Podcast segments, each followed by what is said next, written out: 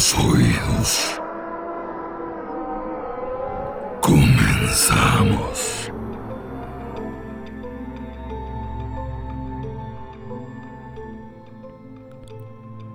Muy buenas noches.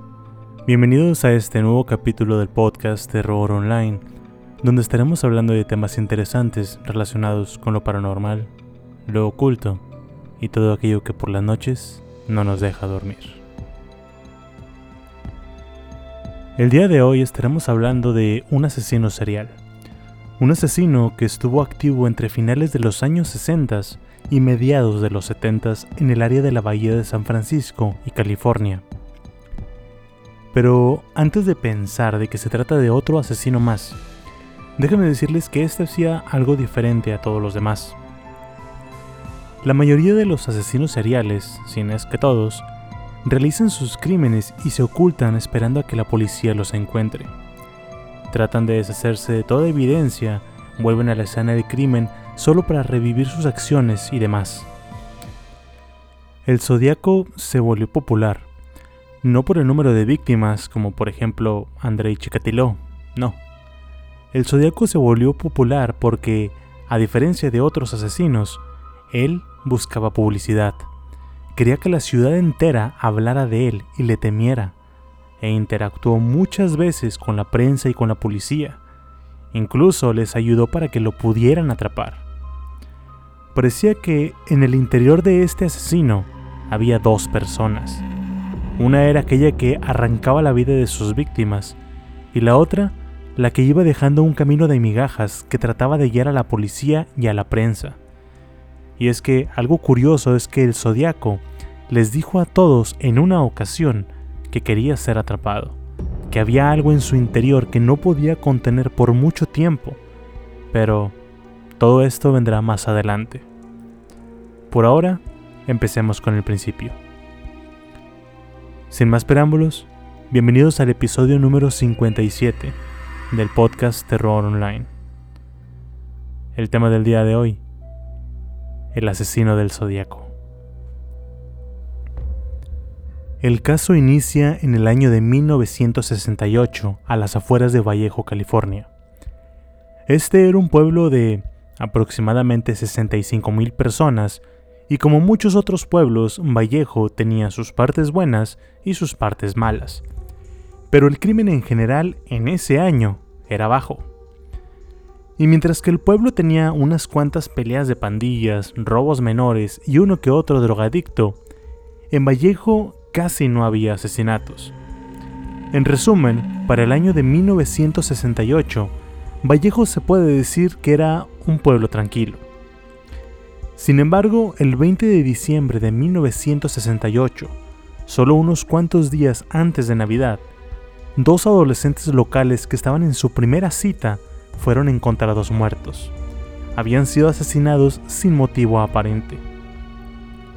Al principio sería un número más en la estadística. Nadie se pudo imaginar que este asesinato sería el principio de uno de los misterios sin resolver más impresionantes de la historia. Los dos adolescentes eran David Faraday, de 16 años, y Betty Lou Jensen, de también 16 años. Si tratamos de pensar en el motivo, tengo que decirles que David era un buen chico con una buena reputación y miembro de los Boy Scouts. Betty también era una buena chica, sin ningún enemigo aparente. Los dos adolescentes se habían conocido en una fiesta y desde entonces habían estado saliendo, pero a espaldas de los padres de Betty, que aún no le permitían que tuviera citas. Finalmente, los padres de Betty le dieron permiso de salir con David, así que estaban muy felices de poder salir en su primera cita oficial. Los padres de Betty le dieron permiso hasta las 11 de la noche, y los chicos les dijeron que tenían planeado ir a un concierto de Navidad. Pero, antes de llegar, decidieron pasar un rato en una zona aislada en el Lake Herman Road, a las afueras de Vallejo. Este lugar no era muy transitado a esas horas, no tenía mucha iluminación y además no había muchas casas a lo largo del camino, excepto unas cuantas granjas. Este lugar, sin embargo, era bien conocido. No había un lugar en específico en donde estacionarse, pero era un lugar muy popular entre los adolescentes que querían tener un poco de privacidad, ya fuera para tener sexo, fumar marihuana o cualquier otra cosa que los adolescentes de 1968 querían hacer sin que los vieran. Lo que sucedió fue lo siguiente. La noche del 20 de diciembre, Dave condujo a la casa de Betty en su auto Rambler del 61 y llegó a eso de las 10 de la noche. La noche era fría, las temperaturas habían bajado a menos de 0 grados, por lo que Dave dejó el motor encendido para que calentara un poco, mientras que él y Betty se quedaron sentados practicando y disfrutando de su privacidad. Ahora, Lake Herman Road era un lugar tranquilo, pero esa noche hubo varios autos que mientras conducían pudieron ver el Rambler estacionado y la silueta de los dos adolescentes en el interior. Una pareja casada condujo por la zona y pudo ver el auto. La hora eran las 11 de la noche. Recuerden que Betty ya tenía que estar en casa para esa hora. Esta pareja casada pudo ver también un par de hombres caminando con rifles. Estos dos hombres, armados, eran cazadores de mapaches que caminaban de vuelta a su camioneta, una camioneta roja. Después de hacer un mandado, la pareja casada giró y volvió a pasar por el lugar en donde estaba estacionado el auto de David, y vio la misma escena. Todo estaba normal. Un par de minutos después, los cazadores de mapaches condujeron cerca de David y no vieron ningún otro auto alrededor. La hora estimada en la cual estos cazadores vieron a David fueron las 11.10 aproximadamente. Alrededor de las 11.14, otro auto cruzó por el lugar viajando por Lake Herman Road hacia Venetia. El conductor de este auto va camino a su turno nocturno a una gasolinera llamada Humble Oil. Cuando esta persona pasa por el Rambler de David, se da cuenta de que hay otro auto estacionado a su derecha. Casi al mismo tiempo, una mujer llamada Stella Borges salió de su casa en algún punto del Lake Herman junto con su madre para ir a recoger a su hijo. Su casa en Herman Road estaba aproximadamente a 4 o 5 kilómetros del lugar donde David y Betty estaban estacionados. Ahora, la ruta que toma esta mujer los llevaría directamente a donde estaban los adolescentes, Así que cuando da la vuelta en ese lugar, las luces de su auto alumbran la Rambler de Faraday solo para darse cuenta de una escena horrible. Betty estaba tirada sobre su costado a la orilla de la carretera, a unos 5 o 6 metros del coche. Dave estaba en el suelo cerca de su Rambler y no ven ningún otro auto cerca. La hora era aproximadamente las 11.20. Como se pueden imaginar, estas dos mujeres, completamente asustadas, deciden dejar la escena del crimen hasta que se encuentran con una patrulla de policía y les cuentan todo lo que vieron.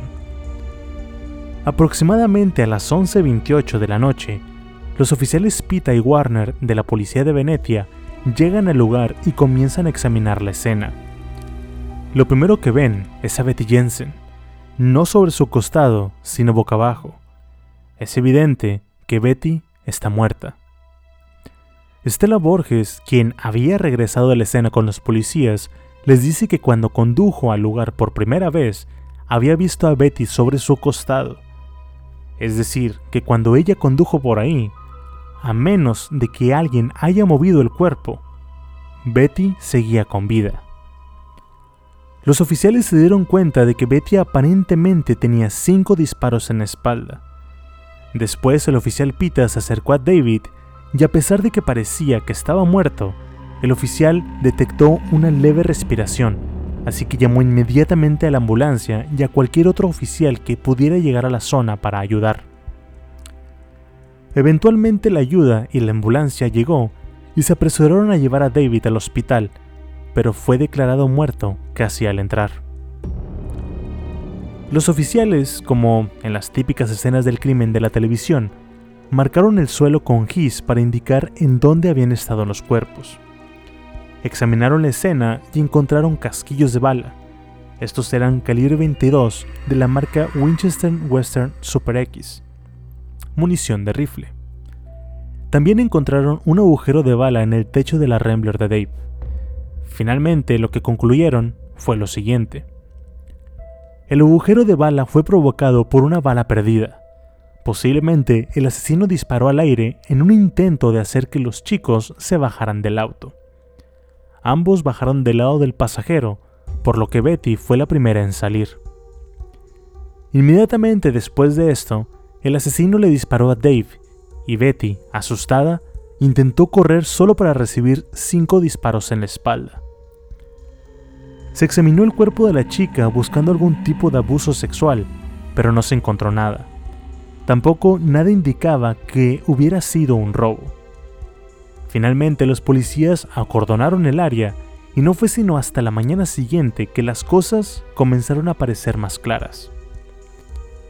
El 21 de diciembre, mientras que la policía investigaba la escena del crimen, a las 8.15 de la mañana aproximadamente, el empleado de la gasolinera que les comenté estaba de regreso a su casa después de trabajar su turno.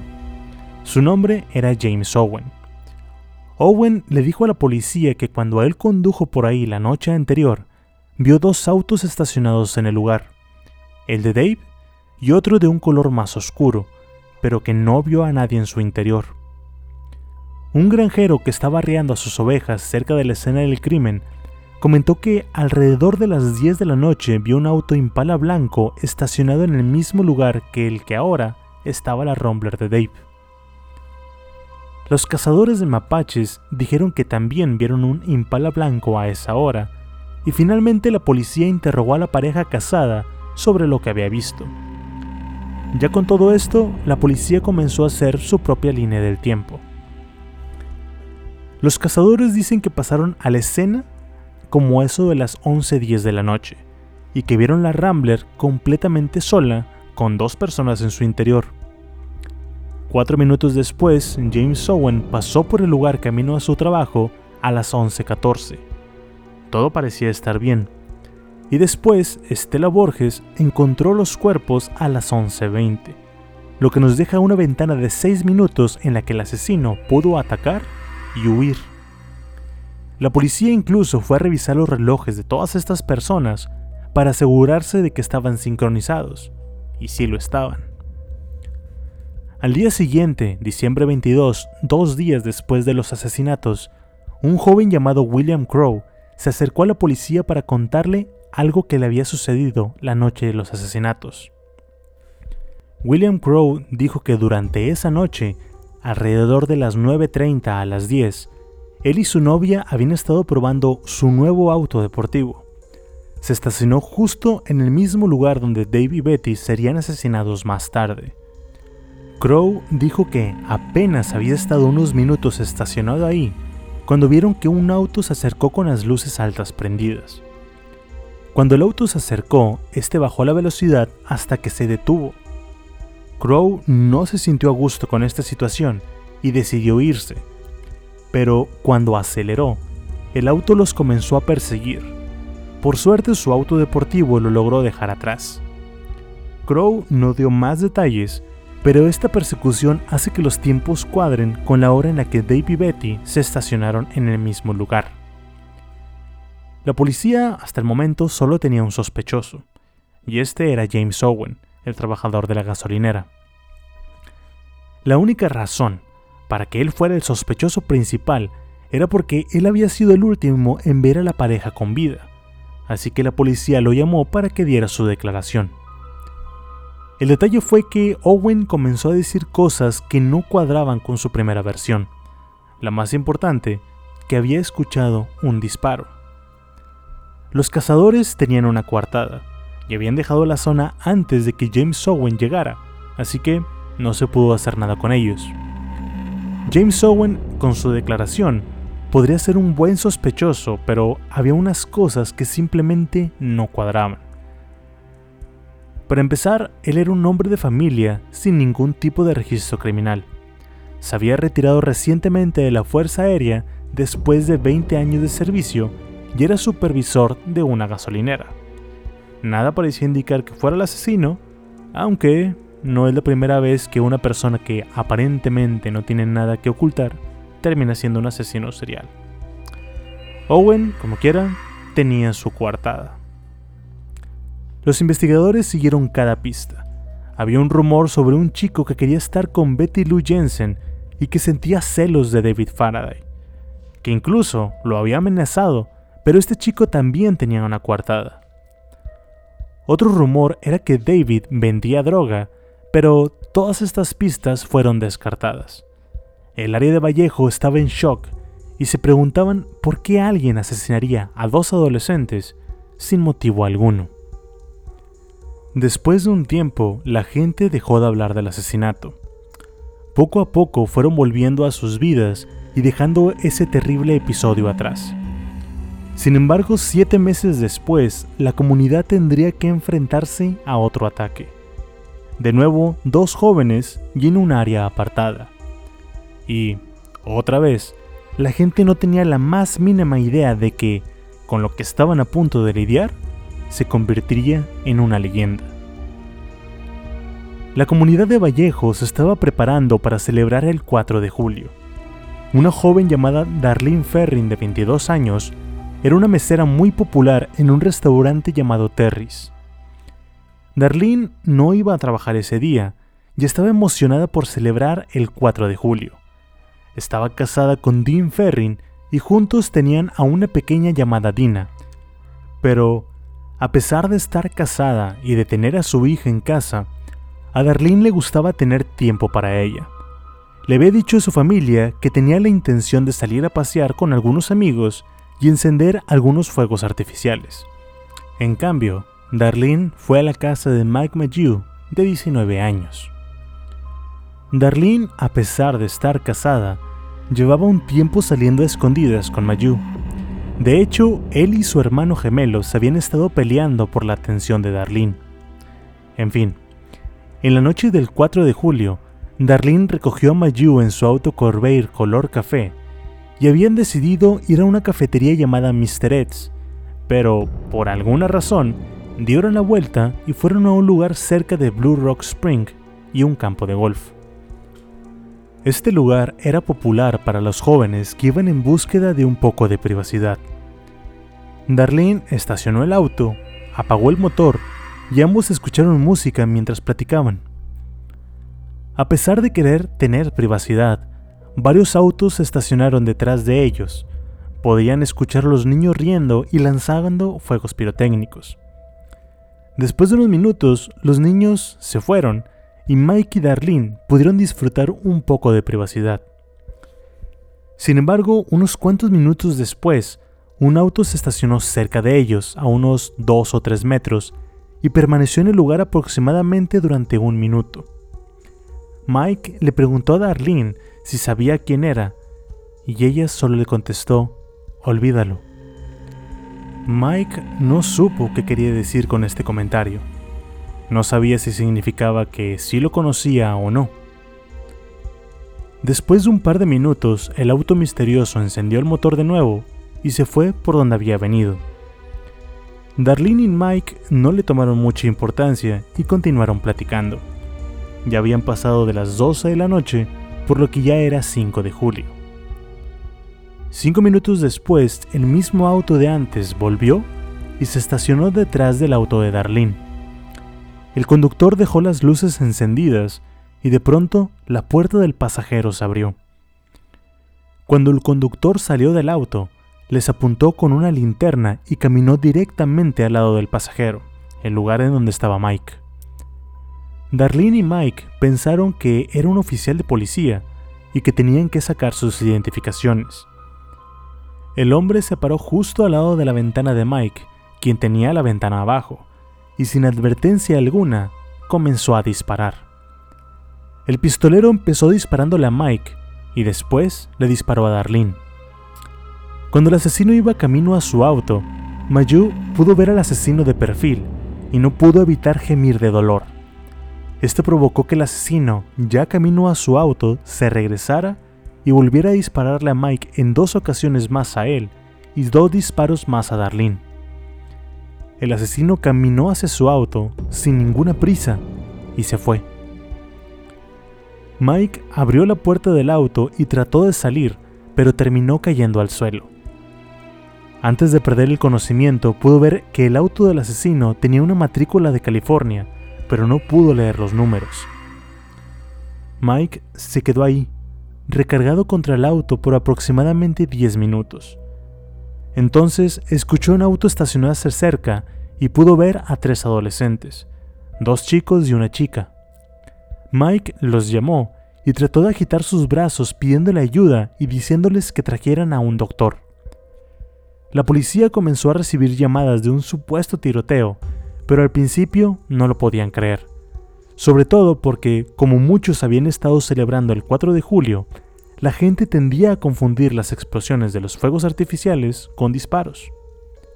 Sin embargo, hubo un oficial de Vallejo, el oficial Richard Hoffman, que no estaba muy lejos de la escena y se dirigió al lugar en un auto sin marcar.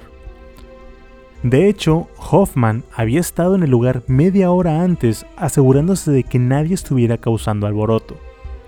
Cuando Hoffman había ido a ese lugar, se veía tranquilo y casi vacío. Pero cuando llegó a la escena a las 12.10 de la medianoche, encontró a Mayo en el suelo y a Darlene aún en el asiento del piloto pero recargada contra la puerta y llena de sangre.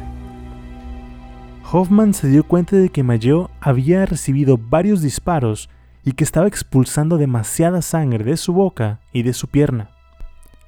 Inmediatamente llamó a más unidades y Hoffman y los demás oficiales hicieron lo único que podían, dar primeros auxilios hasta que la ambulancia llegara. La policía comenzó a investigar la escena y encontraron siete casquillos de bala. Las pruebas de balística determinaron que el arma usada era una Luger de 9 milímetros. Quiero que pongan mucha atención a la evidencia que la policía encuentra en las escenas porque es muy importante. Finalmente, una ambulancia del condado de Solano llegó, subió a la pareja herida y los llevaron de emergencia al hospital Kaiser junto al oficial Hoffman quien los acompañó en caso de que el par de jóvenes pudiera dar alguna información. La ambulancia llegó al hospital aproximadamente a las 12.30, pero desafortunadamente Darlene fue declarada muerta al llegar. Mike estaba muy herido, pero seguía con vida y recibió tratamiento de emergencia. Un dato curioso anotado por el personal del hospital es que Mayu vestía una gran cantidad de prendas, sobre todo para ser una noche calurosa de julio, Tenía tres pares de pantalones, tres sudaderas y una camisa de manga larga. Mayu explicaría más tarde que se sentía inseguro por ser tan delgado y quería verse más grande, que por eso vestía tanta ropa. En fin, a las 12.40, justo después de que Darlene y Mike llegaran al hospital, la operadora de la policía de Vallejo recibió una llamada. Quiero reportar un doble homicidio a un kilómetro y medio al este del parque público de Columbus Park. Encontrarán a los chicos en un autocafé. Fueron disparados con una Luger de 9 milímetros. También maté a esos chicos del año pasado. Adiós. Aquí es donde el caso toma un giro enorme porque ahora hay alguien que está tomándose el crédito por este ataque y el doble homicidio del año pasado. La operadora de la policía, Nancy Slover, sintió que la persona que llamó sonaba como si hubiera ensayado lo que iba a decir. Esta dijo que tenía un patrón de habla muy monótono y que no había detectado ningún tipo de acento. Finalmente, la llamada terminó siendo rastreada a una cabina telefónica cerca de una gasolinera ubicada a menos de un kilómetro de la estación de policía de Vallejo. Al mismo tiempo, el auto de Darlene fue sacado de la escena del crimen para ser procesado como evidencia. Fue en este punto que la policía se puso en contacto con las familias de las víctimas, pero antes de que estas familias pudieran ser notificadas, estas recibieron llamadas telefónicas de alguien que no hablaba, pero que respiraba fuertemente al teléfono y que después de unos segundos colgaba. El esposo de Darlene, Dean Ferrin, fue llamado a interrogatorio. Como muchos saben, el familiar más cercano normalmente es el principal sospechoso. Y considerando que Darlene estaba viendo a alguien más, esto hizo pensar a la policía que todo esto pudo haber sido un crimen de pasión. Sin embargo, Dean tenía una cuartada de la noche. Él había estado trabajando. Finalmente, el 6 de julio, la policía tuvo la oportunidad de hablar con la víctima Mike Mayu, y a pesar de estar en muy mal estado, les pudo dar información importante. Mike les contó todo lo que les dije, cómo se había estacionado en silencio, que fue y después volvió y todo eso. Mike también les dijo que el tirador parecía medir entre un metro sesenta a un metro setenta, que se veía pesado, robusto, de aproximadamente unos 90 a 100 kilos y con una cara grande y redonda. Con esto, la policía comenzó a investigar a los conocidos de Darlene con esa descripción. ¿Se acuerdan que les dije que era una mesera muy famosa? Pues había muchas personas que interrogar. Hubo un sospechoso llamado George, un militar llamado Gordon, y otros más, pero todos tenían coartada. Sin embargo, hubo alguien que fue mencionado por varias personas, un hombre mayor desconocido que solía visitar a Darlene en el trabajo. A menudo se sentaba ahí por largos ratos hablando con ella. Incluso en algún momento se presentó en su casa para dejarle un paquete, pero ella no estaba. Fue la niñera la que tuvo la oportunidad de hablar con este hombre, pero por muy breve tiempo. Después el hombre se fue caminando y subió a su auto, el cual era un impala color blanco. ¿Se acuerdan que les dije que varios testigos habían visto un impala color blanco? Esa puede ser una pista. Ahora, hasta el momento las pistas más importantes las tenía Mike Mayu, el único que pudo ver algo del rostro del asesino, pero tan pronto fue dado de alta del hospital, Mike desapareció completamente. Aparentemente no quería tener nada que ver con el caso y se mudó al sur de California. Para finales de julio de 1969, a menos de un mes de los asesinatos, muchos de los principales sospechosos habían sido descartados y todas las pistas que tenían habían llevado a caminos sin salida. La investigación del caso llegó a detenerse por completo, al igual que el caso de Faraday y Jensen. Sin embargo, todo esto cambió el 31 de julio de 1969 cuando llegaron tres cartas a tres diferentes periódicos, el Vallejo Times Herald, el San Francisco Examiner y el San Francisco Chronicle. Todas las cartas tenían el mismo aviso escrito en el sobre. Este decía, entregar urgente al editor. La carta del San Francisco Chronicle decía lo siguiente. Soy el asesino de los dos adolescentes de la Navidad pasada en el lago Herman y la chica del 5 de julio cerca del campo de golf en Vallejo. Para probar que los maté, les diré algunos hechos que solo yo y la policía sabemos. Navidad. Primero, se usó munición Super X. 2. Hubo disparos. 3. El chico estaba sobre su espalda con los pies en el coche. 4. La chica estaba sobre su costado derecho pies hacia el oeste. 4 de julio. La chica llevaba pantalones estampados. 2. El chico recibió un disparo en la rodilla. La marca de la munición era Western. Aquí hay una parte de un cifrado. Las otras dos partes de este código están siendo enviadas por correo a los editores del Vallejo Times y del San Francisco Examiner. Quiero que impriman el código en la primera página de su periódico. En este cifrado está mi identidad. Si no imprimen este cifrado por la tarde del viernes 1 de agosto del 69, causaré mucho alboroto el viernes por la noche. Voy a andar durante todo el fin de semana asesinando a personas solas en la noche. Después volveré a matar hasta asesinar a una docena de personas. Al final de la carta había un símbolo. Este símbolo era un círculo con una cruz en medio que se salía de los límites, similar a la mira de un rifle. El personal de los periódicos no sabía qué pensar. pensaron que estas cartas podrían ser algún tipo de engaño, pero aún así, discutieron por un largo tiempo el publicarlas o no.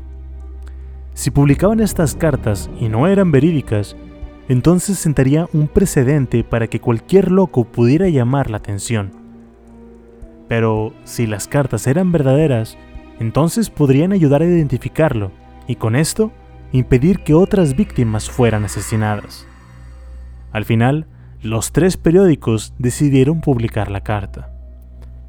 El Vallejo Times Herald publicó su carta y el cifrado el viernes 1 de agosto de 1969. El San Francisco Chronicle esperaría un día y publicaría el 2 de agosto, y después el San Francisco Examiner publicó las tres partes juntas el 3 de agosto. Después de esto, un montón de agencias se pusieron manos a la obra en un intento de decodificar el mensaje del supuesto asesino.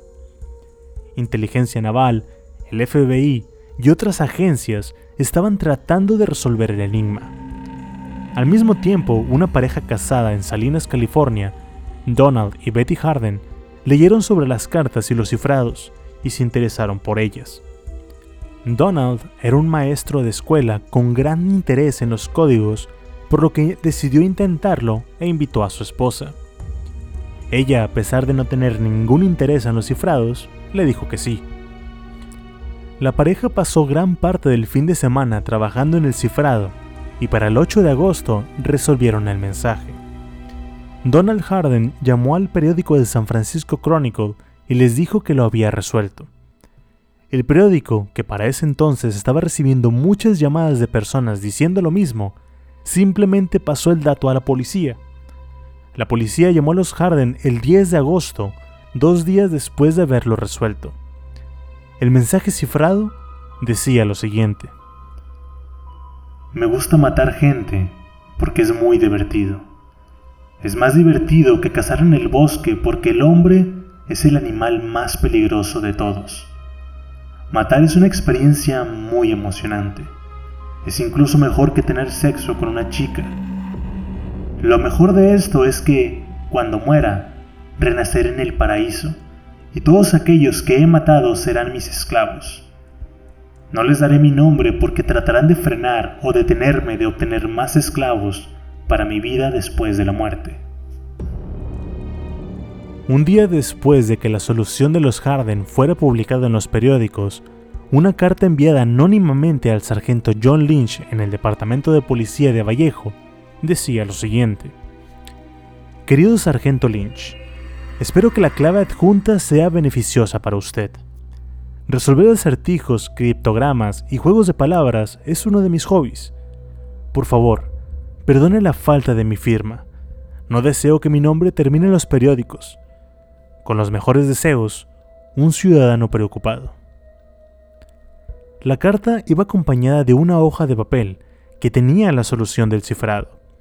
Pero el hecho es que la solución ya se había publicado antes de que esa carta fuera enviada. Ahora, esta había sido enviada desde San Francisco, del mismo lugar en donde habían sido enviadas las otras tres cartas, y aquí hubo varias posibilidades. Una era que la solución del cifrado simplemente fue copiada del artículo y enviado al sargento Lynch por alguien que trataba de ser útil. La segunda posibilidad es que alguien lo había resuelto y se lo había enviado al sargento directamente en lugar de enviarlo al periódico. Y la tercera posibilidad es que quien envió esta era el mismo autor de las cartas y que no pudo esperar a que la policía lo resolviera, que por esto envió un poco de ayuda. Si se lo preguntan, el autor de esta carta nunca fue identificado. Ahora, Mientras los encabezados de los periódicos anunciaban todo esto de los cifrados, el autor de las cartas envió otra al San Francisco Examiner el 4 de agosto de 1969 desde San Francisco. En esta carta sería donde oficialmente se presentaba. La carta decía lo siguiente. Querido editor, soy el Zodiaco en respuesta a su periódico de más detalles sobre los buenos tiempos que pasé en Vallejo, estaré muy feliz de darles más material. Por cierto, ¿la policía se está divirtiendo con el código? Si no, dígales que se animen. Cuando lo descifren, me tendrán el 4 de julio. No abrí la puerta del coche, la ventana ya estaba abajo. El chico estaba sentado en el asiento delantero cuando comencé a disparar. Cuando le disparé por primera vez en la cabeza, saltó al asiento trasero arruinando mi puntería. Terminó en el asiento trasero, luego el suelo en la espalda, golpeando muy violentamente con las piernas. Así es como le disparé en la rodilla. No dejé la escena de la matanza con neumáticos chillones y motores de carreras como se describe en el periódico de Vallejo. Me alejé muy lentamente para no llamar la atención. El hombre que le dijo a la policía que mi auto era marrón era un negro de unos 40-45 años. Yo estaba en la cabina telefónica divirtiéndome con los policías de Vallejo cuando él pasaba por ahí. Cuando colgué el teléfono, la maldita cosa comenzó a sonar y eso llamó su atención hacia mí y hacia mi auto. La Navidad pasada, la policía se preguntaba cómo puedo disparar y darle a mis víctimas en la oscuridad. No afirman abiertamente esto, pero le insinuaron diciendo que era una noche bien iluminada y que pude ver las siluetas. Pura mierda. Esa zona está rodeada de altas colinas y árboles. Lo que hice fue pegar una pequeña linterna de lápiz en el cañón del arma. Si observaba en el centro del haz de luz, si apunta a una pared o un techo, verá una mancha negra o oscura en el centro del círculo de luz aproximadamente de 3 a 6 pulgadas de ancho. Cuando se pega un cañón, la bala golpeará exactamente en el centro del punto negro en la luz. Todo lo que tenía que hacer era rociarlos como si fuera una manguera de agua. No había necesidad de usar una mira de armas, no estaba feliz de ver que no obtuve la primera plana. Ahora, normalmente la prensa o la policía son quienes nombran a los asesinos. Sobre todo la prensa, siempre piensa en el hombre más pegajoso para vender más copias, pero en este caso, el asesino se nombró a sí mismo, Zodiaco. La policía y la prensa comenzaron a adoptar este nombre porque era obvio que su nombre verdadero no estaba en el cifrado que envió en las tres cartas. Él había dicho que su identidad estaba en ese código, pero todo había resultado una mentira. En este punto, a mediados de agosto de 1969, los departamentos de policía del condado de Vallejo y Solano estaban comenzando a tomar el zodiaco de forma seria porque todos los detalles que salieron en las cartas eran ciertos sabían que tenían a un asesino suelto. Además, comenzaron a preguntarse cuándo habrá otro ataque y qué medidas tomar para estar alerta. Sin embargo, cuando el zodiaco atacó, lo hizo en un condado diferente. El 27 de septiembre, dos estudiantes de universidad, Brian Harnell, de 21 años, y Cecilia Shepard, de 22, decidieron pasar el día juntos. Ambos habían salido un tiempo como pareja, pero ahora eran amigos.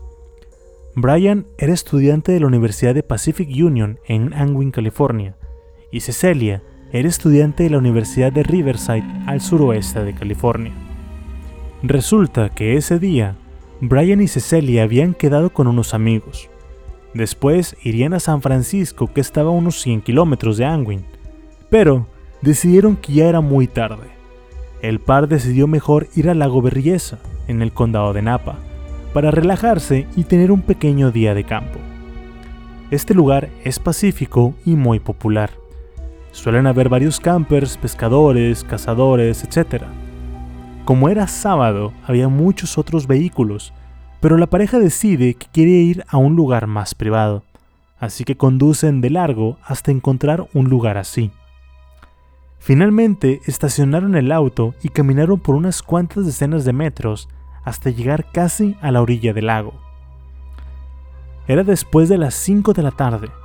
Para este punto ya habían colocado un mantel con sus cosas y Brian veía hacia el lago.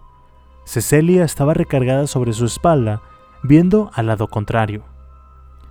Poco después, Cecilia veía algo inusual. y le dice a Brian que hay alguien que camina a su dirección. Brian no se preocupa y sigue viendo hacia el lago. Ella, mientras tanto, sigue al hombre hasta que desaparece detrás de la sombra de un árbol. Cecilia se preocupa más y le dice a Brian, pero este le contesta que posiblemente es alguien buscando un lugar para orinar. Nada de qué preocuparse. Pero cuando el hombre sale detrás de un árbol, Cecilia ve que se está terminando de poner una capucha sobre su cabeza y que comienza a caminar hacia ellos. Brian se da cuenta de que se está acercando cada vez más y Cecilia alcanza a ver un arma en su mano. Se lo grita a Brian y no es sino hasta ese punto que él se alarma. Antes de que pudieran hacer algo, el hombre les ordena que no se muevan. Brian describiría más tarde que este hombre llevaba una capucha parecida a la de los verdugos medievales, de color negro, con un círculo blanco y una cruz en el pecho. El hombre les habló y les dijo que estaba desesperado y que necesitaba el auto de Brian. Continuó diciendo que, si cooperaban, todo estaría bien. El hombre también les explicó que estaba huyendo después de matar a un guardia en Deer Lodge, Montana, y que tenía que llegar a México. La pareja pensó que era un robo, pero después de escucharlo del guardia, decidieron cooperar. El hombre encapuchado les dice que los va a atar y saca unos cordones de plástico precortados de su cinturón. Se los entrega a Cecilia y le pide que ate a Brian. Ella, totalmente nerviosa, hace lo que se le pide y después le ordena que se acueste sobre su estómago y el encapuchado la ata. Después va con Brian y se da cuenta de que Cecilia no lo había atado fuerte. Ya ambos con los brazos atados, el encapuchado les ata los pies y une ambas ataduras, dejándolos completamente sometidos. Durante todo esto, Brian trata de sacarle plática al encapuchado para calmar el ambiente. Le hace preguntas sobre de dónde viene, qué problemas tiene y en qué lo puede ayudar. Le pregunta si el arma realmente está cargada, esto después de que lo sometió. El encapuchado no contesta pero acerca el arma a Brian y le muestra el cartucho de balas completamente lleno.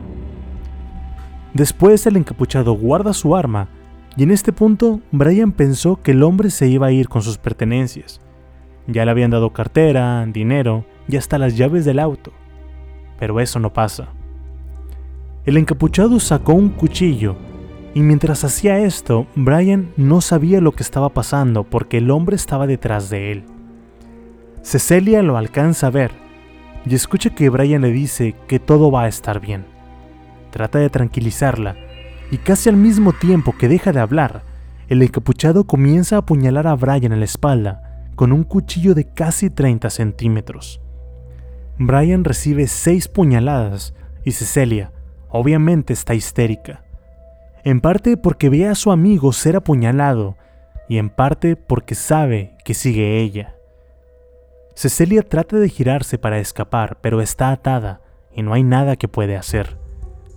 La única diferencia es que termina siendo apuñalada en más lugares por moverse, y mientras que Brian recibió seis puñaladas en la espalda, Cecilia recibe cinco en la espalda y cinco de frente.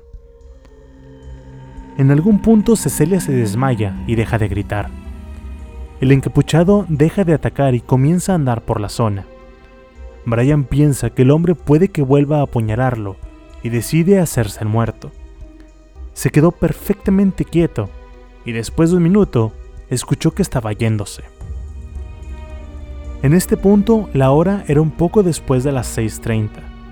Brian y Cecilia siguen vivos, pero están gravemente heridos y no dejan de perder sangre. Aún siguen atados y a kilómetros de un hospital. Brian trató de hacer lo posible por mantenerse consciente. Cecilia despertó y logró zafarse de una mano, y usó esta mano para tratar de liberar a Brian. Mientras hacen esto, escuchan un bote de motor. Ambos gritan lo más fuerte que pueden por ayuda, pero no reciben respuesta y solo ven cómo el bote se aleja. Brian sabe que tiene que tratar de conseguir ayuda y le dice a Cecilia que lo espere, que ya vuelve. Aquí quiero que dimensionen el estado de ambos. Cecilia claramente no puede moverse sin perder una gran cantidad de sangre. Sus heridas son casi el doble que las de Brian. Brian se levanta como puede, pero cae y decide mejor arrastrarse, dejando un camino de sangre. Finalmente llega a su coche y logra ver otro auto que se estaciona. Al principio pensó que era el asesino que había regresado para terminar su trabajo, pero era un guardia del lago. Resulta que cuando vieron al bote de pasar, este sí los vio, pero en lugar de pararse a ayudarlos, siguió de largo hasta poder darle aviso a alguna autoridad. Para las 7.45 de la tarde, ya había una buena cantidad de gente en la escena tratando de ayudar. Sin embargo, no hay mucho que puedan hacer con la pareja, además de administrar primeros auxilios y tratar de mantenerlos los más cómodos posibles mientras esperan la ambulancia. Recuerden que el lugar en donde estaban estaba fuera del camino, por lo que le tomó casi una hora a la ambulancia llegar. En el Inter, la policía les trató de preguntar qué datos podrían proporcionar sobre su atacante, y a pesar de que ambos estaban al borde de la muerte, logran darle a la policía la descripción de su atacante. Altura de 1,60 a 1,80, de unos 100 kilos y encapuchado. Diez minutos después, a las 7.55 de la tarde, la ambulancia finalmente llegó y cargaron a Brian y a Cecilia para llevarlos al hospital que estaba retirado. Le tomaría a la ambulancia una hora llegar a su destino. Mientras todo esto pasaba, el departamento de policía de Napa recibió una llamada a las 7.40 de la noche. Quiero reportar un asesinato. No, un doble asesinato. Están a 3 kilómetros al norte de las oficinas del parque. Están en un Volkswagen Carman guía blanco. Yo soy quien lo hizo. Hasta este punto en el ataque de la pareja, no hay nada que indique que el atacante fue el Zodiaco. Ni Cecilia ni Brian dijeron que lo fuera. Quien llamó al departamento de policía tampoco dice que es el Zodiaco. Sin embargo, es un modus operandi muy similar. Ahora, sé que eso no es suficiente para atribuirle este asesinato, pero todavía faltan más cosas. Alrededor de las 8.20, los detectives del condado de Napa, Ken Narlow y Richard Longran, son notificados de un doble intento de homicidio en el lago Berriesa, y les dicen que las víctimas ya fueron llevadas al hospital, así que los detectives se dirigen hacia allá. Alrededor de las 8.35 de la noche, se le notifica a Narlow que la llamada que realizó el supuesto asesino vino de una caseta telefónica localizada en el mismo condado de Napa, cerca de un car wash en la esquina de Main y Clinton. El detective Hal Snook fue enviado a la caseta telefónica para ver si podía obtener alguna huella. Alrededor de las 8.50 de la noche, la ambulancia que llevaba a Cecilia y a Brian llega al hospital. Ambos están en condición crítica, y a los detectives no se les permite hablar con ellos hasta que estén en una condición más estable. Dado que no pueden obtener información de ambos, los detectives deciden ir a la escena del crimen en el lago. Después de obtener toda la evidencia que pudieron, los oficiales se dieron cuenta de que el asesino debió de haber bajado hacia el lago, así que, en lugar de solo centrarse en la escena, trataron de buscar pistas camino arriba. Y ahí fue donde encontraron algo interesante. Les había dicho que cuando Brian llegó al lugar, dejó su auto y caminó varios metros hacia abajo, en donde hicieron su día de campo. Aparentemente, antes de salir del lugar, el asesino se inclinó frente a la puerta del pasajero del auto de Brian y dibujó un círculo con una cruz en medio. Este símbolo se había convertido en la carta de presentación del zodiaco. Abajo de este símbolo escribió Vallejo y las fechas 20 de diciembre del 68 y 4 de julio del 69, seguido por la fecha del día, 27 de septiembre de 1969, y escribió la hora 6.30. Terminó de escribir el mensaje diciendo abajo de todo esto, a cuchillo. Dos días después, el 29 de septiembre de 1969, mientras que Hartnell trataba de recuperarse de sus heridas, Cecilia Shepard falleció de las suyas. El Zodiaco se había llevado cuatro víctimas y dejado gravemente a dos más. Los investigadores se lograron hacer de unas huellas en el suelo. Con esto pudieron descubrir que pertenecían a un calzado del 10 y medio. Las pruebas del suelo confirmaron lo que Brian y Cecilia dijeron sobre su peso. Además, las huellas confirmaron que la marca de calzado era Wing Walkers. Esta sería una prueba importante para el caso. Este tipo de calzado era militar. Estaban diseñadas específicamente para caminar sobre las alas de los aviones. El problema es que había cientos de existencias de este tipo de botas, y para empeorar la situación, habían estado siendo recientemente vendidas en tiendas militares. Así que, mientras que las pruebas podrían indicar que el zodiaco era un militar, no había garantía. Para este punto, el Departamento de Policía de Vallejo y Napa estaban cazando al mismo asesino.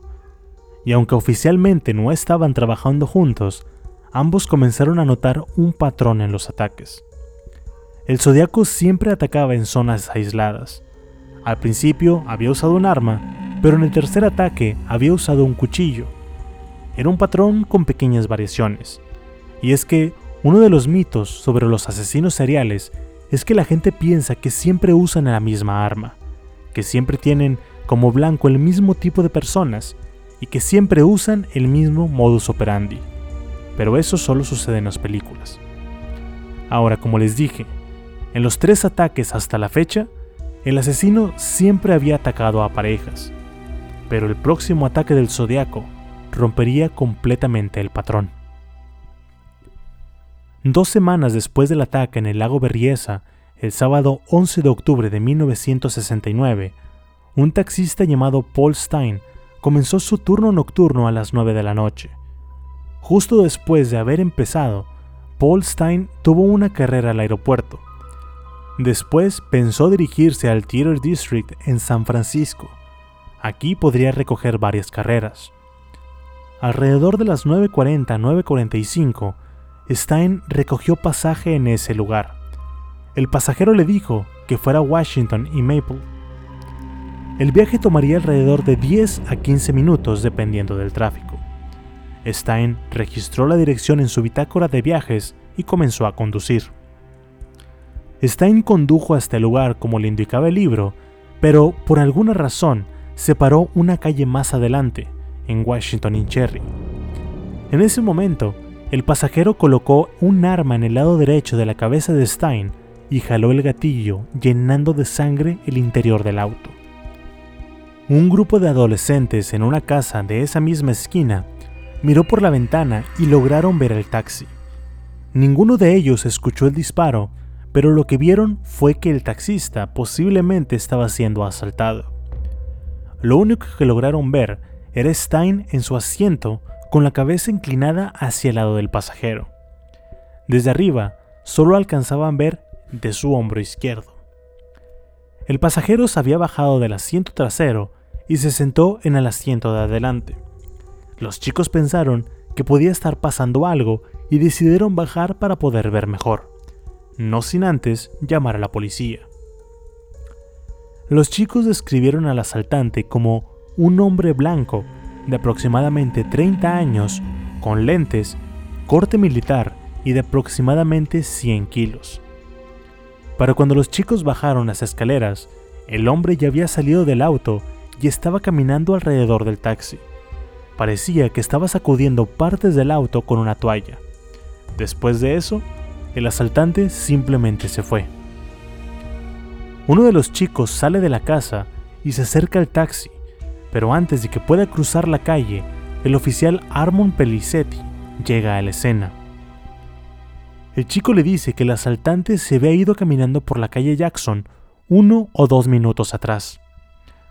Ahora, aquí sucede un error enorme, creo yo el más grande en toda la investigación del zodiaco hasta la fecha. Como les dije, Los chicos llamaron a la policía y les dijeron que el sospechoso era un hombre blanco vestido de negro. La operadora de policía entiende mal el mensaje y avisa sobre un hombre negro vestido de blanco. Al mismo tiempo que el oficial Pelicetti llegaba a la escena de Washington y Sherry, otro auto estaba por llegar a la escena y se dirigía por la calle Jackson. A bordo de esta unidad estaban los oficiales Donald Fogg y Eric Selms. Fogg va manejando y delante de ellos en la banqueta ven a un hombre blanco vestido de negro con lentes y corte militar. Fogg baja la velocidad para verlo, pero dado que están buscando a un hombre negro, siguen avanzando. En la escena, el oficial Pelicetti llama a los chicos que reportaron el crimen y los empieza a interrogar. El mayor de los niños les dice al oficial que era un hombre blanco vestido de negro, con lentes y corte militar, que se había ido caminando por la calle Jackson. Pelicetti, quien había escuchado la descripción del sospechoso, corre a su patrulla y llama a la operadora para escuchar de nuevo la descripción, pensando que había escuchado mal. Pero no, la operadora había dicho hombre negro vestido de blanco. Pelicetti corrigió la descripción y tan pronto lo hizo, la operadora lo comunicó a todas las patrullas. El oficial Folk dándose cuenta de que había pasado a un hombre con esa descripción, dio una vuelta en U y regresó al lugar donde lo había visto, pero el sospechoso se había ido. Mientras los oficiales Folk y Selms buscaban a su sospechoso, Pelicete examinaba el taxi de cerca. Inmediatamente se dio cuenta de que Stein estaba muerto. Este estaba acostado en la parte de adelante con su cabeza colgando del asiento del pasajero, y la sangre estaba por todos lados. La escena del crimen rápidamente se llenó de patrullas, y a primera vista parecía un robo que había terminado mal, pero no estaban seguros. El departamento de homicidios fue llamado para que investigara la escena. Los oficiales Dave Tosky y Bill Armstrong eran los inspectores asignados esa noche. Ambos detectives tenían demasiada experiencia y de hecho, Tosky era considerado una leyenda local porque había sido la inspiración de un personaje interpretado por Steve McQueen en la película Bullet. Tosky y Armstrong se enteraron de que el tirador era un adulto blanco de aproximadamente 1,60 a 1,80, pesado, con corte militar y lentes. También anotaron la presunta vestimenta y se dieron cuenta de que las llaves y la cartera de Paul Stein habían desaparecido. Su suposición era que el tirador había tomado estos artículos. Los detectives también encontraron casquillos de bala de 9 milímetros, un par de guantes de piel y la pista más importante en el vehículo, una huella llena de sangre en el marco de la puerta, del lado del piloto. Al tener una huella y la descripción del tirador, los investigadores pensaron que sería un buen inicio. El 13 de octubre, el Departamento de Policía de San Francisco comenzó a circular el retrato hablado del tirador. Este retrato se hizo a partir de las descripciones de los chicos que lo vieron por la ventana y de los policías que, sin querer, se habían encontrado con él. Tan pronto el retrato comenzó a circular, la policía comenzó a recibir reportes de un hombre con una descripción similar alejándose por un parque cercano. Dos días después del ataque, una carta fue enviada al San Francisco Chronicle y esto cambiaría el curso de la investigación completamente. La policía de San Francisco pronto se daría cuenta de que este no había sido un asesinato al azar. A pesar de que la carta era impactante, lo que acompañaba a la carta era aún peor. La carta decía lo siguiente. Soy el Zodiaco. Soy el asesino del taxista de Washington y Maple Street anoche. Para probar esto, aquí hay un pedazo de su camisa manchada de sangre soy el mismo hombre que mató a la gente de la Bahía Norte. La policía de San Francisco podría haberme atrapado anoche si hubieran registrado el parque correctamente, en lugar de estar jugando carreras en sus motocicletas. Se debieron de haber quedado sentados esperando a que saliera de mi escondite. Los niños son buenos blancos. De acuerdo, Creo que voy a acabar con un autobús escolar mañana. Solo disparar a las llantas delanteras y luego dispararle a los niños como vayan saliendo. No solo se toma el crédito por el asesinato de Paul Stein, sino que amenazó con dispararle a los niños al salir de sus autobuses. En su carta el zodiaco aumenta el nivel de terror porque esta amenaza causó el pánico en toda la ciudad. Pero, ¿realmente el zodiaco asesinó a Paul Stein? ¿O fue que el asesino de Stein pretendió ser el zodiaco? No hay duda que el asesino de Stein fue quien mandó la carta, incluyó trozos de su camisa, y a pesar de que la policía pensaba que esta carta era del zodiaco, aún así necesitaba confirmarlo.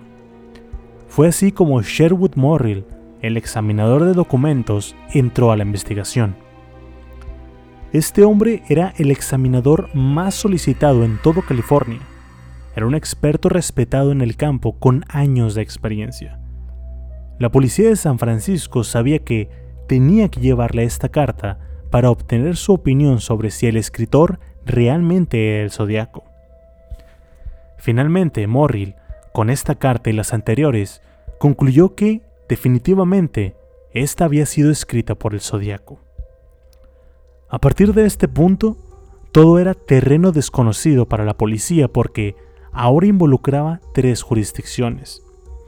Para entonces los departamentos de policía no se comunicaban mucho entre sí. Estoy hablando de un tiempo en el que no existían las computadoras.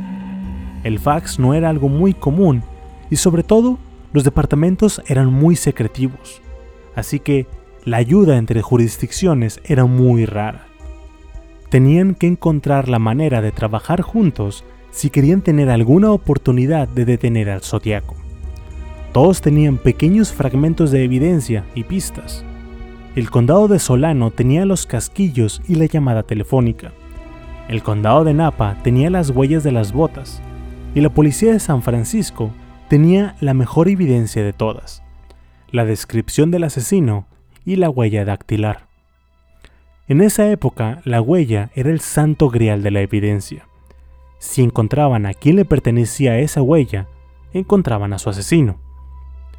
Así que, en medio del caos que resultó ser el asesinato de Paul Stein y el miedo que se extendió en San Francisco, una llamada llegó al departamento de policía de Oakland la mañana del 22 de octubre de 1969. Quien llamó confirmó ser el zodiaco y pidió que uno de los dos abogados, Lee Bailey o Melvin Bailey, apareciera en un programa de entrevistas matutino.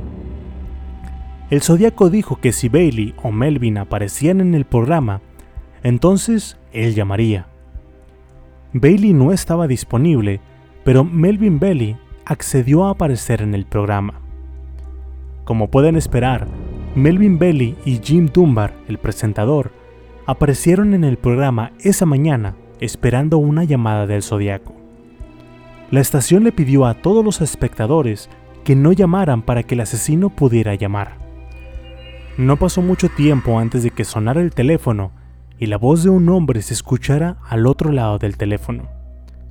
Dunbar y Bailey empezaron a hablar con él y le preguntaron si podían llamarlo de alguna forma que no fuera el zodiaco. El hombre les dijo que podían llamarlo Sam. Talk to us. Just tell us what's going on in, in, inside you right now, Sam, please. I have headaches. Right. How long have you had those headaches, Sam? Been a long time? Since I killed a kid. Well, was it before December that you had the headaches? Yes. Did, were you in service that you might have had uh, an injury in service? Did you ever fall out of a tree or downstairs? Were you ever unconscious? I don't know. You don't remember. Does aspirin do you any good? No. Doesn't do any good. Sam, that stuff never did really good either when I had headaches. Sam, let me ask you a question. Did you, um, did you attempt to call this program one other time when Mr. Belli was with us? La llamada inició con Belly preguntándole a Sam sobre lo que sucedía en su interior. Este le contestó que tenía dolores de cabeza que habían comenzado después de haber asesinado a un niño. La llamada es en realidad mucho más larga, Sam colgó más de 10 veces y volvía a llamar. Temía que la policía lograra rastrear la llamada, y tenían razón, lo estaban intentando. Durante la llamada en el programa, Melvin Belly fue capaz de hacer que Sam aceptara reunirse con él y Dunbar en un lugar público, y como pueden imaginar, Sam nunca apareció. Ahora, hasta este punto hay varias personas que habían escuchado la voz del zodiaco. Estaba la operadora de Vallejo Nancy Slover, el oficial de policía del condado de Napa y la víctima sobreviviente Brian Harnell. Los tres, después de escuchar el audio de la llamada, estaban 100% seguros de que la voz no era la misma que aquellos habían escuchado. Más tarde, Melvin recibió llamadas telefónicas en su casa que fueron hechas por la misma persona que llamó al programa. El hombre se refirió a sí mismo como Sam. La policía decidió intervenir el teléfono de Melvin por si el tan Sam volvía a llamar. Lo hizo. La policía rastreó la llamada y resultó que se había originado en un hospital psiquiátrico en Oakland. Un paciente llamado Eric Will las había realizado. El paciente fue investigado y finalmente descartado como el zodiaco. Al final su numerito no resultó ser más que una llamada de broma de un enfermo mental. Durante las semanas siguientes a la llamada de Jim Dunbar y Melvin Belly, el verdadero zodiaco guardó silencio. No había cartas, no había llamadas. Esto era definitivamente muy inusual para un asesino que siempre trataba de ganar la atención. El zodiaco no haría contacto con la policía sino hasta el 8 de noviembre de 1969, casi un mes después del asesinato de Stein. Y este contacto vendría en forma de una carta para el San Francisco Crónico. Esta carta no contenía piezas de evidencia como la camisa ensangrentada. Lo que sí traía era un nuevo código. Soy el Zodiaco. Creo que necesitan reírse un poco antes de escuchar malas noticias. No recibirá noticias por un tiempo todavía. Posdata. ¿Podrían imprimir este nuevo código en su página principal? Me siento muy solo cuando me ignoran tanto que podría ser mi cosa. El anterior código fue descifrado relativamente fácil, pero este nuevo enviado por el Zodiaco sería llamado 340, debido a la cantidad de caracteres diferentes en él. Y hasta la fecha, a pesar de que el FBI y otros rompecódigos han intentado descifrarlo, nadie ha llegado a una conclusión coherente. Al día siguiente, después de esta carta, el Zodíaco envió otra al San Francisco Chronicle. Soy el Zodíaco. Hasta finales del 1 de octubre he matado a siete personas. Me he enfadado con la policía por sus mentiras sobre mí, así que cambiaré un poco el camino, la recolección de esclavos. No voy a anunciarle a nadie cuando cometa mis asesinatos. Se verán como robos de rutina, crímenes de ira y algunos accidentes falsos. La policía nunca me atrapará porque soy demasiado inteligente para ellos. Sí me parezco al bosquejo que hicieron, pero solo cuando hago mi cosa. El resto del tiempo me veo completamente diferente. No les diré en qué consiste mi disfraz. Hasta ahora no he dejado huellas dactilares, contrario a lo que dice la policía. En mis asesinatos uso guantes transparentes en las yemas de los dedos y dos capas de cemento en mis uñas. Es muy efectivo. Mis herramientas de asesinato han sido compradas a través del servicio postal antes de que la prohibición entrara en vigor, excepto una herramienta, pero esa fue comprada fuera del estado. Como pueden ver, la policía no tiene mucho con qué trabajar. Si te preguntas por qué estaba limpiando el taxi, Realmente estaba dejando pistas falsas para que la policía corriera como loca por toda la ciudad. Le di al policía trabajo para mantenerlos felices. Disfruto burlarme de los cerdos azules. Oye, cerdo azul, estaba en el parque. Usaban los camiones de bomberos para enmascarar las patrullas. Los perros nunca llegaron cerca de mí. Posdata. Dos policías se detuvieron mientras caminaba Uno de ellos me preguntó si había visto a alguien sospechoso o extraño en los últimos 5 o 10 minutos, y le dije que sí. Había un hombre corriendo con un arma. Les dije por dónde se había ido y yo me fui al lado contrario, desapareciendo en el parque y nunca más me vieron. Oye, cerdo, ¿no te molesta que te froten en la nariz tus propios errores? Si ustedes, policías, creen que voy a atacar un autobús como dije, merecen que les llenen la cabeza de agujeros. Toma una bolsa de fertilizante de nitrato de amonio y un galón de aceite de estufa y vierte una bolsa de grava en la parte superior. Entonces colocan esta mierda en donde quieran y ventilará todo lo que esté enfrente. La máquina de muerte ya está hecha. Les habría enviado fotos, pero son lo suficientemente desagradables como para rastrearlas. Así que les describiré mi obra maestra. La parte buena de esto es que todas las piezas las pueden comprar en un mercado sin hacer preguntas. Un reloj alimentado por batería funcionará durante aproximadamente un año. Un interruptor fotoeléctrico, dos hojas de cobre, dos baterías de 6 voltios, una bombilla, un espejo, dos tubos de cartón de 18 pulgadas negros con pulido de zapatos por dentro y por fuera. Espejo, autobús, bombas, una bolsa en cada uno. Baterías de 6 voltios, baterías de 6 voltios el autobús va a explotar. Lo que no sabes es si la máquina de muerte está en el sitio o está siendo almacenada en mi sótano para uso futuro. Creo que no tienes la mano de obra para detener esto, y no servirá reenrutar y reprogramar los autobuses porque la bomba se puede adaptar a nuevas condiciones. Que se diviertan. Por cierto, se puede poner muy feo si tratan de burlarse de mí. La carta es un poco larga, y a este punto cualquier amenaza del zodiaco se toma muy en serio. Saben que es capaz de matar. También tenemos que deja pistas falsas. Habla sobre los dos policías que lo detuvieron después del asesinato de Stein, aunque el Departamento de Policía de San Francisco negó que cualquier auto se detuviera esa noche para preguntar sobre el zodiaco. El dato más importante de esta carta es que la bomba puede estar en un sótano. Esto es importante porque no muchas casas en el área de California tenían sótano. Si esta pista era cierta, entonces eso reduciría el número de sospechosos drásticamente.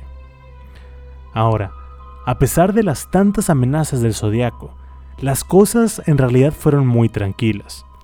No hubo bombas, no hubo autobuses escolares atacados ni nada por el estilo. De aquí nos movemos hasta el 20 de diciembre de 1969, cuando el verdadero zodiaco, y digo el verdadero, porque en todo el tiempo intermedio, la policía recibió cientos de cartas y llamadas de personas diciendo ser el zodiaco, pero todos fueron descartados. Aunque no lo crean, hay gente que quiere este tipo de atención. En fin, como les dije, nos movemos al mes de diciembre, el Zodíaco manda otra carta, pero esta no llega a los periódicos, sino directamente a Merlin Belly. En esta carta, verificada por el examinador Morris, el Zodíaco dice estar en una constante pelea con su interior. Cada vez es más difícil controlarse y está nada de perder el control. Siente que se ahoga, que los niños están seguros por el momento, pero que pronto irá por la víctima número 9 o tal vez la décima. Pide ayuda porque no puede mantener el control. La carta no necesita ser verificada, aunque lo termina haciendo, porque iba acompañada por un trozo de la camisa de Stein. La carta es interesante porque habla de una novena y décima víctima, cuando en realidad las víctimas confirmadas son solo cinco. Esto se puede explicar a que en su carta anterior había dicho que ya no iba a notificar sus asesinatos.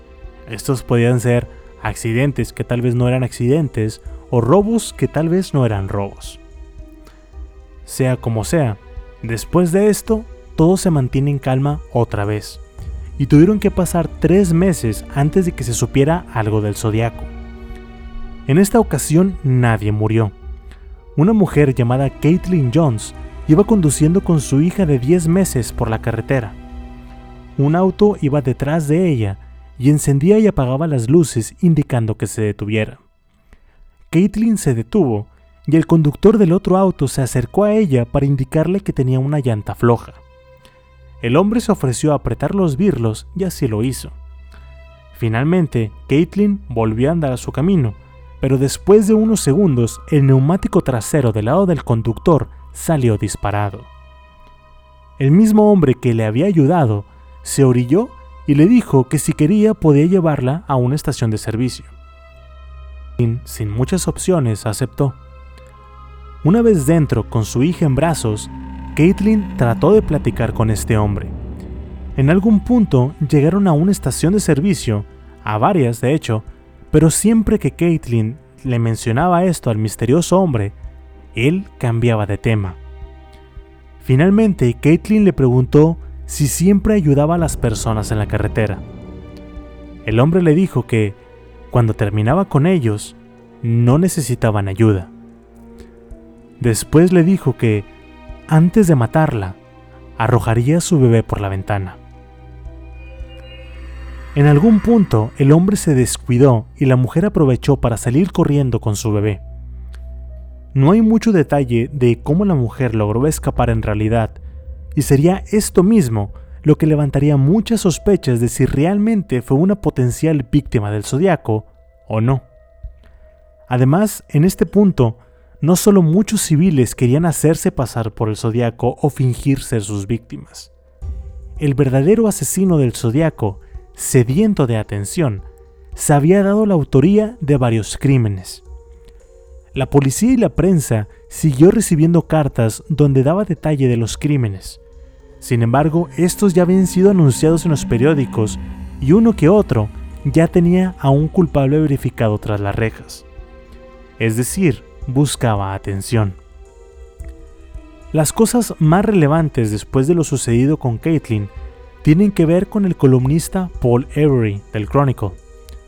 Paul escribió en varias ocasiones insultos al zodiaco, comentarios sobre su sexualidad o de su estado mental. Todo esto desencadenó una serie de eventos que inició con una carta de Halloween dirigida específicamente a él. La carta fue verificada por Morris, el examinador de documentos, y resultó ser verídica. La atención de la prensa se centró en Avery, quien después de varios meses y luego años, terminó dejando el Chronicle después de la constante presión de tener a un asesino sobre sus hombros. Ahora, este caso podría tener segunda o tercera parte, pero no lo haré. Es un caso sin resolver, aún está abierto en los condados de Solano y Vallejo. Los crímenes del Zodiaco se sumaron hasta 35 víctimas aproximadamente, aunque los confirmados solo fueron 5. Sí, hubo sospechosos, y el más conocido de todos fue Arthur Lee Allen. Para cerrar el capítulo, les hablaré un poco de él. La pista de Arthur Lee Allen llegó a la policía tras el testimonio de un hombre llamado Don Chini. Chini era amigo de League antes de que éste se mudara al sur de California. Chini le contó a la policía una historia que, de ser cierta, probaría que League era el zodiaco. Chini afirmó que mientras estaba cazando una vez, él y Arthur League tuvieron una conversación muy interesante en donde League planteó el tema de cazar personas. Supuestamente, detalló cómo se puede unir una lámpara al final del cañón de un arma para dispararle a la gente de noche. Cheney le dijo a la policía que Allen tenía una colección de armas bastante grande y por lo general llevaba un arma en todo momento. Cheney agregó que Allen no tenía mucho éxito con las mujeres. Si lo piensan un poco, a pesar de que el zodiaco atacaba hombres y mujeres por igual, en el segundo y tercer ataque ambas mujeres murieron, pero el hombre sobrevivió. Chini también le dijo que la conversación sobre cazar seres humanos ocurrió en diciembre del 68, días antes del asesinato de David Faraday y Betty Lou Jensen. Después de una breve investigación, se descubrió que Allen era un ofensor sexual. Había pasado tiempo encerrado después de acusar a un niño. Tal vez esto puede ligarse al hecho de querer atacar un autobús escolar. Los investigadores decidieron hacerle una visita sorpresa a Allen para interrogarlo. Esta se llevó a cabo el 4 de agosto de 1971. Los detectives Dave Tosky y Bill Armstrong del Departamento de Policía de San Francisco, junto con el detective Jack Mullanax del Departamento de Policía de Vallejo, visitaron a Allen en la refinería en la que trabajaba. Los investigadores se sentaron con Allen, un hombre de 37 años. Lo primero que notaron era que se parecía en la descripción física del zodiaco.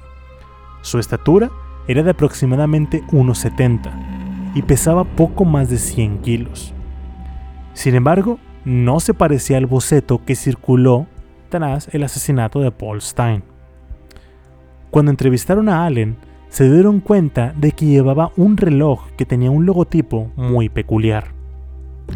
El logotipo era un círculo con una cruz en su interior, justo como la carta de presentación del zodiaco. Además, junto a las manecillas del reloj estaba el nombre del fabricante, Zodiac. Esta sería la única ubicación, antes de los asesinatos, donde ese logo y la palabra Zodiac se vieran juntos. Cuando se le preguntó a Allen sobre el reloj, este dijo que era un regalo de su madre de hace dos años. Ahora, hablando de su madre, Allen vivía casi, casi la mayor parte de su tiempo en el sótano de su madre. ¿Se acuerdan cuando les dije que el número de sótanos en California eran limitados? Esta podría ser otra coincidencia. Antes de finalizar la entrevista, Allen se voluntarió, sin que se lo preguntaran, para estar alerta sobre la actividad que sucedía en Riverside. Antes de que los investigadores fueran con Allen, la policía había seguido unas pistas que lo llevaron a Riverside. Aquí encontraron una carta y un poema escrito debajo de la paleta de un escritorio. Este material fue encontrado por accidente y curiosamente Morris, el examinador de documentos, verificó que la caligrafía de esas dos piezas de evidencia correspondían al zodiaco. Además, si recuerdan a la pareja que fue atacado en el lago Berriesa, Cecilia estudiaba en Riverside. Allen admitió estar en ese condado porque le gustaban las carreras de coches. Aparentemente era un deporte que se celebraba ahí. Allen también mencionó que seguramente la atención de la policía sobre él se debía a un libro que había leído cuando estaba en la escuela. Este libro se titulaba El juego más peligroso. En este libro se hablaba de un personaje llamado Sarov, quien, cansado de cazar animales, decidió cazar humanos porque pensaba que los animales estaban en desventaja. Esto es muy similar al contenido de la primera carta cifrada. Los investigadores lograron obtener, después de mucho esfuerzo y burocracia, una orden para revisar su casa, y lo que encontraron ahí era todo lo que un asesino podría tener. Esta orden incluía una prueba de caligrafía que después compararon con las cartas del zodiaco, pero los resultados no fueron concluyentes. Finalmente, en agosto de 1991, ya más de 20 años después de iniciados los crímenes del Zodíaco, la policía logró contactar a Mike Mayu. Mike, recuerden, fue el sobreviviente del segundo ataque confirmado del Zodíaco, el chico que recibió varios disparos y se alejó del lugar para no saber nada más del caso. La policía quería ver si Mayu podía identificar al asesino a partir de una serie de fotografías. Entre ellas estaba la de Lig. Después de presentarle las fotografías, Mayu seleccionó la imagen de Lig.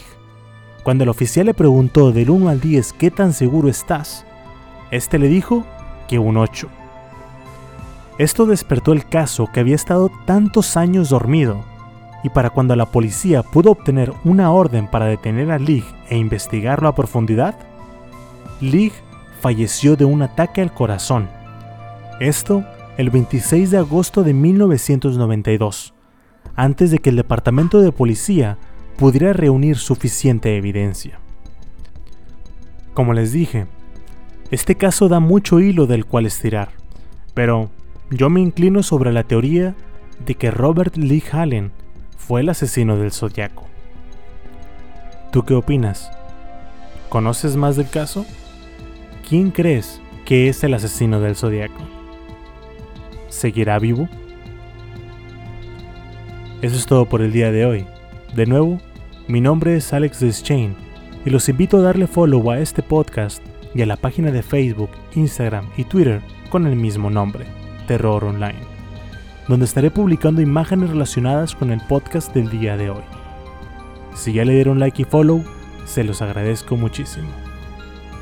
Espero que les haya gustado, que se sientan incómodos en la oscuridad de su habitación y que al dormir, este podcast les provoque pesadillas. Hasta luego.